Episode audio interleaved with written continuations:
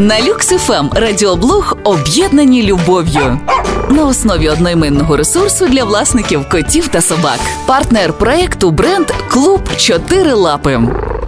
Всім привіт! З вами фахівець поведінки собак та котів Оксана Галан. І зараз поговоримо саме про мурзиків. Мене страшенно дратує, коли на котів вішають ярлик нездібних до навчання. Цим міфом ми обрізаємо і собі, і тварині крила. Вдумайтесь, навіть дикі представники котячих чудово навчаються у зоопарках. Тому нам точно не варто недооцінювати можливості домашніх котів, мешкаючи в одноманітному і нудному середовищі, а квартиру, що досліджена вздовж і впоперек, явно не можна назвати цікавим місцем. Вони радіють будь-яким новим активностям або інтелектуальним та фізичним навантаженням. Не буду стверджувати, що все буде легко і просто для починаючого дресирувальника кота. Бо якщо починати тиснути на нього, він, скоріш за все, скривиться і презирливо почне вилизувати ті місця, яких торкнулась ваша рука. Тому вам доведеться підготувати надзвичайно бажані і цінні для кота ласощі. Та це не така велика складність, якщо кіт зможе за вашим проханням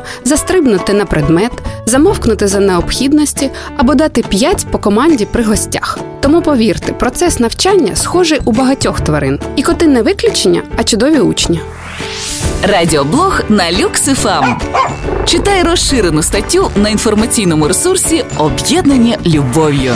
Партнер проекту бренд Клуб Чотири Лапи. Реклама. Що об'єднує нас у клуб Чотирилапи? Розуміючі погляди, вишуканий смак, таємний зв'язок, приховані символи, які знайомі тільки нам. Бачимо один одного здалеку і завжди поспішаємо.